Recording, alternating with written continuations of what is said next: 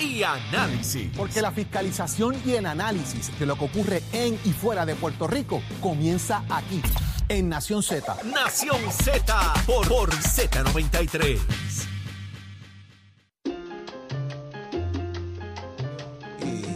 Y ya estamos de regreso en Nación Z por Z93 y está con nosotros ya el de la casa, el nuestro, el licenciado Carlos Rivera Santiago. Buenos días. Oye, Carlos. Buenos, buenos días a hoy, Jorge y Eddie, a todos allá en el, en el estudio y, y obviamente a toda la audiencia de Nación Z. Gracias por estar con nosotros, licenciado. Hace un ratito, y usted estuvo conectadito respondiendo, el asunto del bono. Vamos a tocar varios puntos para repasar, porque hay gente que todavía tiene dudas. La ley, la ley es clara. La ley dice eh, que si usted tiene cumplidas más de 700, ¿cuántas? 700, Horas. 700, son 700 horas. redondas, ok, 700 horas eh, de trabajo al- a la fecha del 31 de, se- octubre. no, de septiembre. de septiembre. Del Ok, 30 de septiembre al 30 de septiembre del próximo año, si usted cumplió con esas 700 horas, se supone que le paguen el bono y, y, y tienen hasta el 15 de diciembre para pagar ese bono. Si no cumplen con el pago de bono al 15 de diciembre, ¿qué pasa con el patrono? Bueno, primeramente el patrono estaría en incumplimiento, ¿verdad? Está en violación de la ley. Eh, Los patronos tienen que pagar el bono, como mencioné, entre el 15 de noviembre y el, y el, 30 y el 15 de diciembre. Ahora bien, si el patrono no puede pagarlo, tuvo que haber solicitado una exención o debió haber solicitado una exención y tenía hasta el 30 de noviembre. Y esa fecha pasó.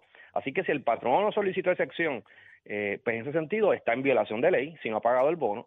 La consecuencia de eso es que el empleado puede ir al Departamento del Trabajo, puede contratar un abogado, llevar una reclamación contra este patrono y el patrono tendría que pagar el bono más la más una cantidad adicional de penalidad que puede ser hasta la mitad de la misma cantidad, un 50% del, del pago del- de ese mismo bono, como verdad como compensación adicional eh, según establece la ley.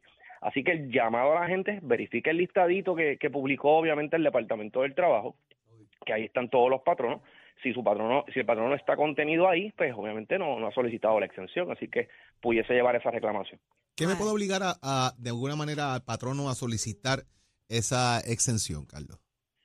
Bueno, eh, primeramente la razón es que tengo una situación de pérdida eh, o, o de ¿verdad? pérdidas in- eh, ingresos mayormente eh, en su actividad económica.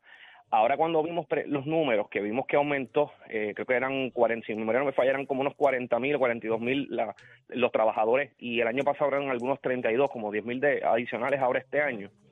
Yo, yo atribuyo eso a, a precisamente a que recuerden que antes de la ley 41, que es la reforma laboral que se aprobó ahora en junio pasado, eran, eran 1.350 horas. Así que esto se volvió a retrotraer a, a 700 horas.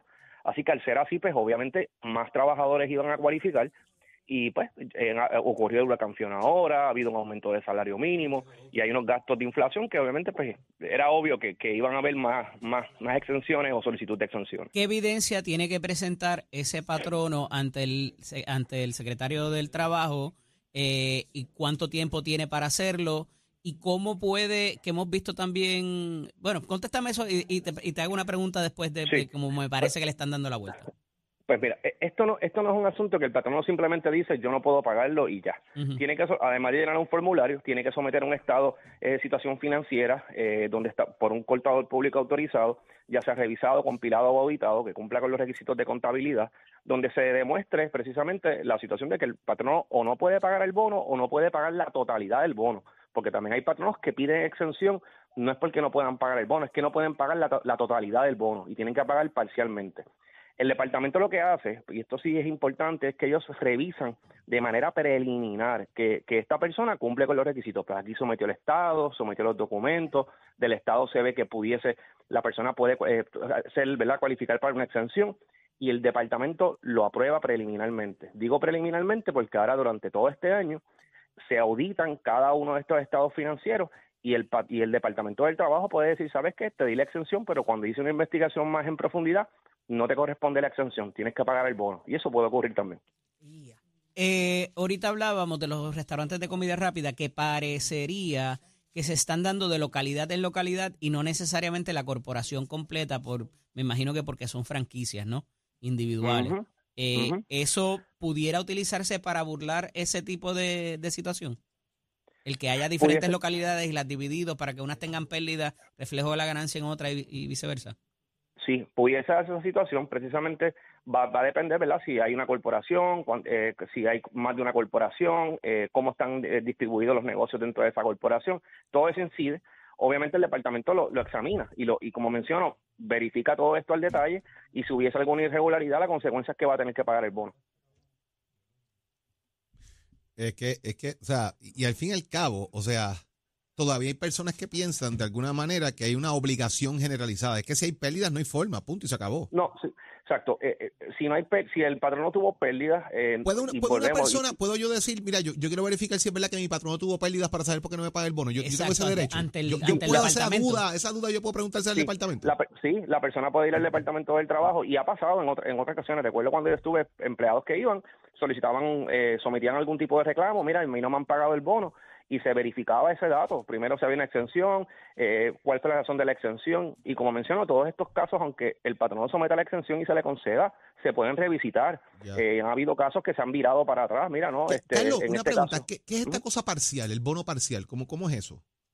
Bueno, el, bono parcial es, es, es precisamente que, por decir algo, por le- póngale que este patrón no tenga que pagar eh, 600 dólares, pero no puede pagar la totalidad de los 600 porque tuvo pérdidas o llega hasta un nivel y a lo mejor paga 300 dólares del bono y se, le- se le permite, ¿verdad? Un, eh, pide una exención para pagar menos de la cantidad establecida por ley y por eso queda como un bono parcial, que es como, como ¿Y le quién hace esa determinación de la cantidad que tiene que pagar?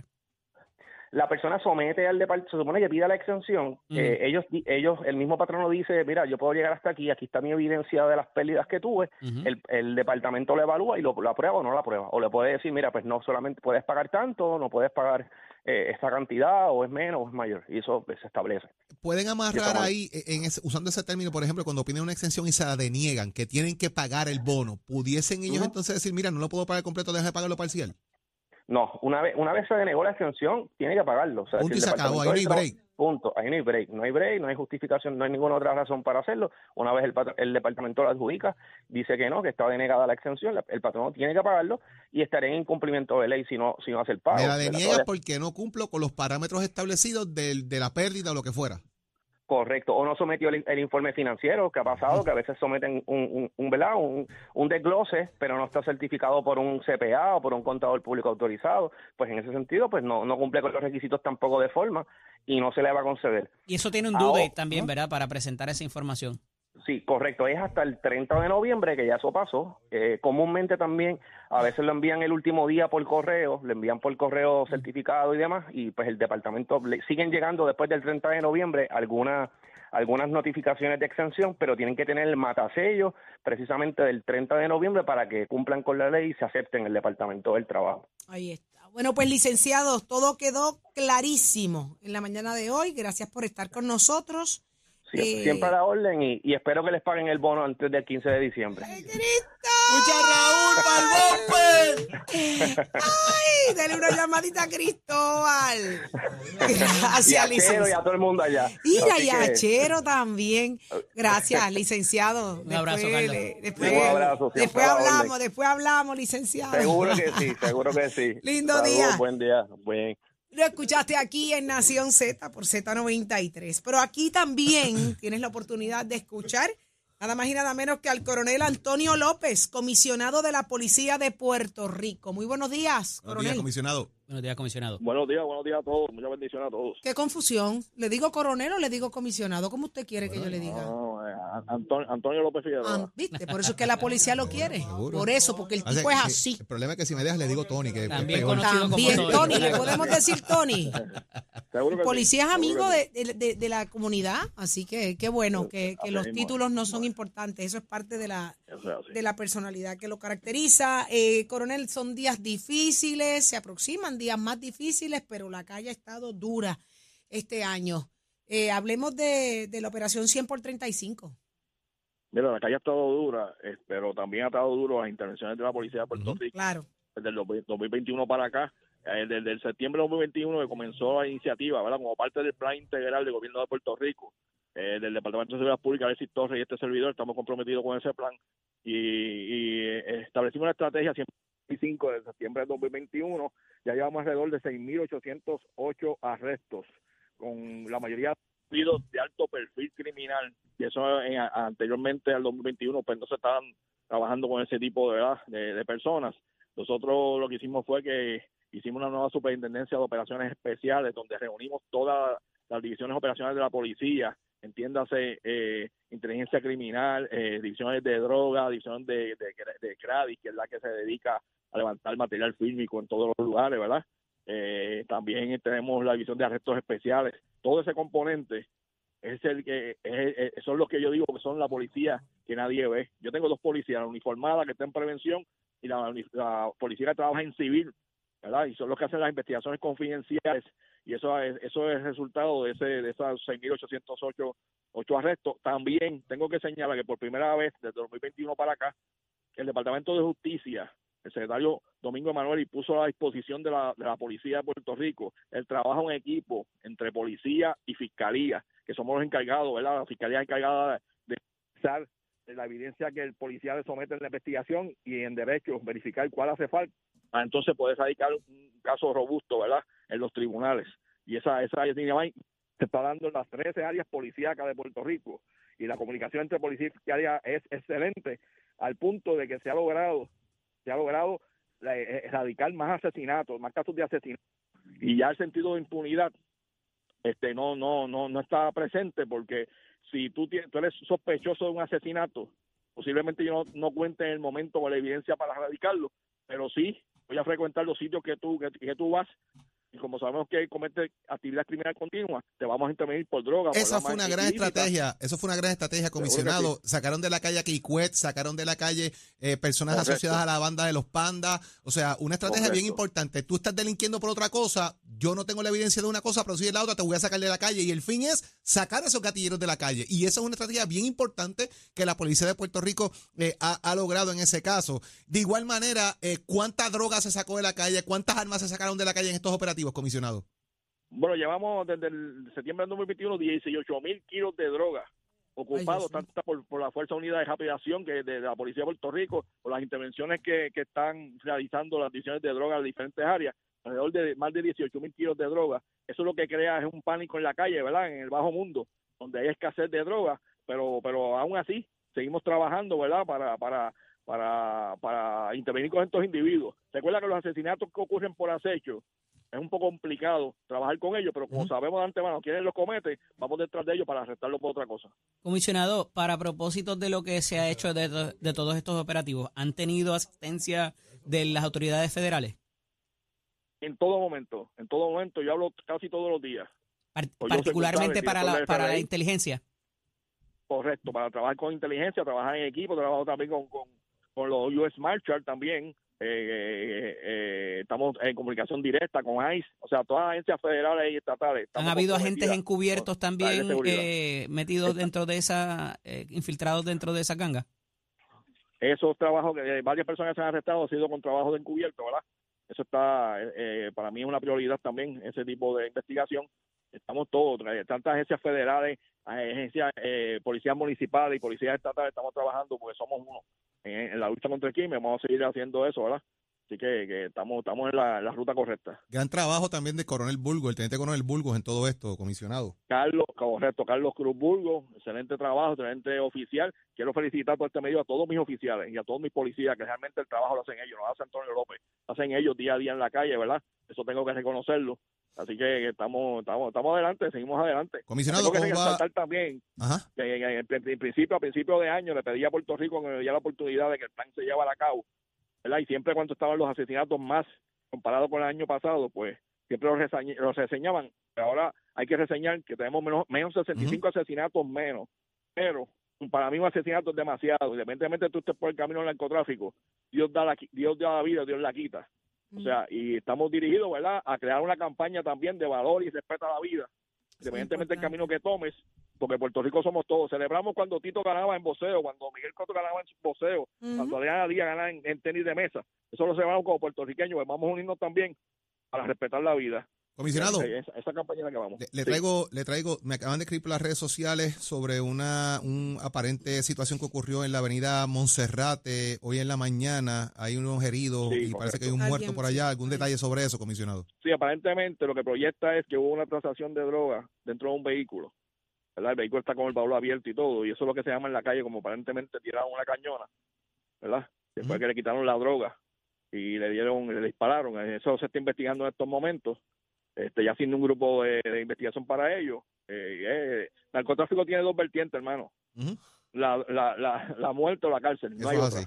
Otra, otra, le traigo No otra pregunta. ¿Cómo va el tema de los, as- el asesinato que hubo en Ponce del militar, que madre e hijo están prófugos todavía? Usted sabe que hemos dado duro también a eso. Lo vi muy en el- con eso en ayer, el poder del pueblo un poquito le hemos dado yo duro a eso era- también, era- comisionado. La Yo ayuda llevo ciudadana. 35 años, tra- trabajé en homicidio y ases- y uno de los asesinatos más vil que yo he visto y abusivo fue el de Giancarlo Rivera. Ese muchacho lo arrodillaron para darle muerte sin necesidad ninguna. Wow. Y yo le pido a la ciudadanía que se unan a la Policía de Puerto Rico, que nos den información para jugar el arresto de Ana Inés Napoleo- Napoleoni Medina y de su hijo Jeremy Pietri Napoleoni. Esos dos personas queremos dar con ellos. Tienen 5 millones de fianza cada uno. Y le pido a aquellas personas que la están escondiendo, porque hemos verificado todas las confidencias que han bajado, las hemos corroborado, no hemos dado con el paradero de ellos, pero le pido a Puerto Rico que despierte. Mira, nos estamos haciendo, nosotros no- estamos presos en las comunidades, vamos a levantarnos, los buenos somos más. Necesito Comisionado, el que esté tapando a estas personas. va a cumplir también por encubrimiento. O sea, esto hay que decirlo. Ya no yo piense que esto es un el chiste. fiscal Domingo Manueli, Manuel Manueli para erradicar encubrimiento a aquella persona que nosotros entendamos que está encubriendo a estos individuos. Wow. Y Comisionado, eso está más adelantado porque me parece que de las palabras de usted ayer, que decía que, que sabía que no se habían ido de Puerto Rico y sabían de personas que habían con las cuales habían tenido contacto, me parece que ya ustedes están bastante cerca de eso, ¿no?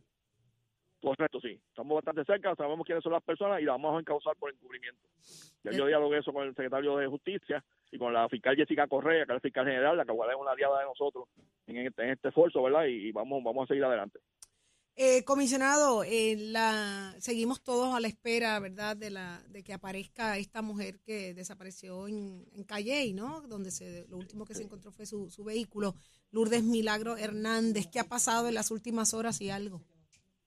Mira, hoy, hoy continuamos la búsqueda, área de allá de, de Calle, del monumento al Jíbaro, ¿verdad? Eh, ya eh, ayer hubo una situación con los helicópteros de la policía. ¿Ya los Ya arreglaron, dijo- comisionado? Le- le llama- Mira, lo que pasa es que yo tengo siete helicópteros.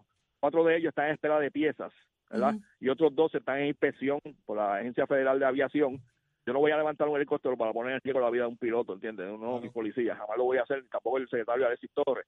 Eh, Alexis Torres inmediatamente, responsablemente, hizo gestiones con Border Patrol y Border Patrol se encuentra en estos momentos dándonos el, el, el apoyo con helicópteros, ¿verdad? Porque Ahora mismo, Federal- eso está ocurriendo ahora mismo. Sí, correcto. En estos momentos está, está continuando la búsqueda con manejo de emergencia con la, y el Cuerpo de Investigación Criminal de Humacao también. Eh, Border Patrol que va a poner, eh, puso el helicóptero a disposición. Pero a su vez, ayer lo que hicimos fue, nosotros tenemos también drones. Y los drones, bueno, es más costo efectivo, ¿verdad? Llegan a un sitio más cercano que un helicóptero. Ujú. Pero estamos utilizando todo, todo lo, lo- el equipo que tenemos disponible para poder eh, eh, ayudar en la búsqueda. Comisionado, se acerca un nuevo año. ¿Qué se proyecta eh, en beneficio de la Policía de Puerto Rico para el 2023? bueno, se proyecta, vamos a seguir trabajando, ¿verdad? Como estamos haciendo, vamos a seguir reclutamiento de policías, este se graduó una academia ahora en enero de 128, tenemos 400 en la academia en estos momentos recibiendo adiestramiento, pero lo más importante, que cada, cada ciudadano de Puerto Rico cree conciencia, ¿verdad? Que Puerto Rico somos todos, nosotros somos parte de esta sociedad, que tenemos que eh, levantar la voz para, para trabajar junto al gobierno en la cuestión de seguridad. O sea, no es solamente un problema de la policía de Puerto Rico, no es solamente un problema de las agencias de ley y orden. Cada uno como individuo, ¿verdad? Nosotros somos los encargados de establecer nuestros valores en nuestras casas, ¿verdad? Y Sí, es sí. importante que jugamos los esfuerzos con una simple llamada. Usted es una persona que es extraña en su comunidad, llame a la policía y vamos a estar ahí, vamos a estar ahí, pero tiene que darnos conocimiento para nosotros poder, este, ¿verdad? Llevarlo a policía. Estamos faltos de recursos, todo el mundo lo sabe. Estamos faltos de recursos, eh, necesitamos más recursos, pero con los que están, estamos haciendo nuestro trabajo y si la ciudadanía se une a la policía de Puerto Rico, créeme que vamos a hacer un mejor Puerto Rico. Equipos, ¿le hacen falta? ¿Carros? Sí, equipo, eh, eh, eh, ahora en el mes de enero, eh, cercano a febrero, llegan unos vehículos que vamos a estar repartiendo, ¿verdad? En eso el secretario de Seguridad Pública, Alexis Torres, el gobernador han sido enfáticos de que tenemos alrededor de 30 millones anuales para la compra de vehículos. Lo estamos haciendo, ¿verdad? El suplido de vehículos a nivel de la nación americana está lento. Esto, esto es, eh, eh, se compran vehículos en dos ocasiones en el año y eso es a nivel de todos los estados, incluyendo a Puerto Rico, eh, que no es eh, culpa de la policía, es culpa del suplidor.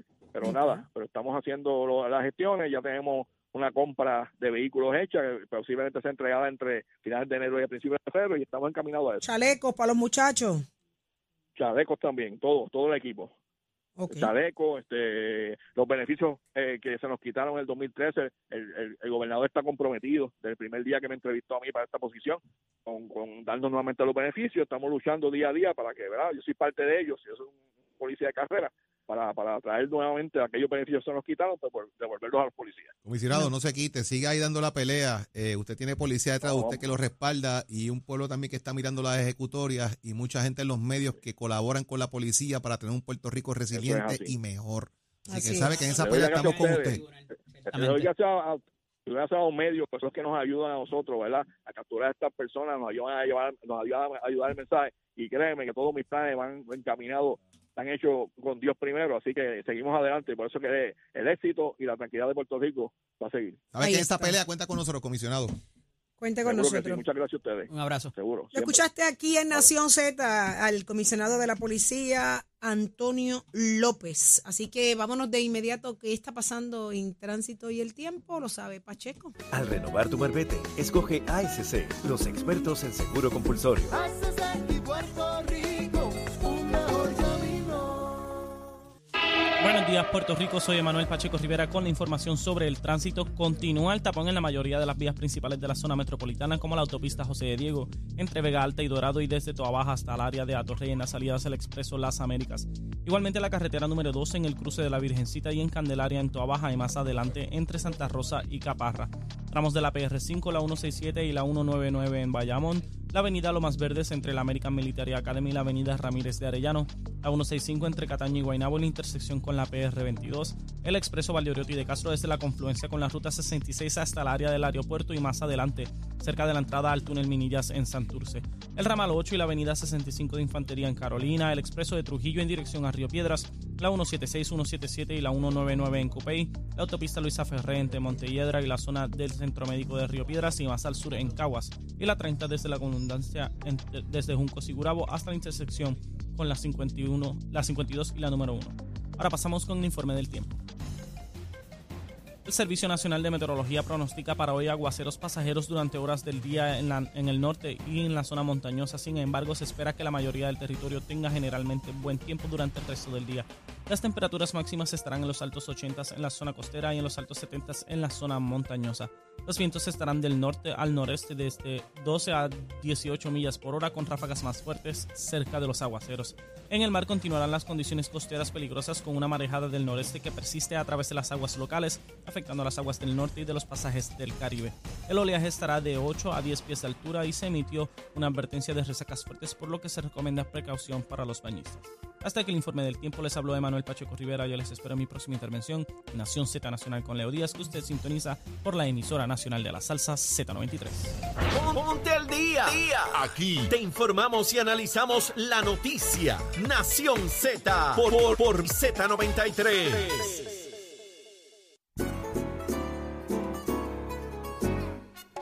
Y ya está listo Leo Díaz con nosotros para arrancar Nación Z Nacional. Buenos días, Leito. Saludos Saudi, saludos Jorge, Eddie, a todos los amigos y amigas que nos ven y nos escuchan. Contentos, contentos está. Oigan, ¿Qué pasó? qué tronco el comisionado. Es que yo me río porque ¿Qué pasó? Saudi te la bienvenida con el bastón en la mano y sale poncha bien bella.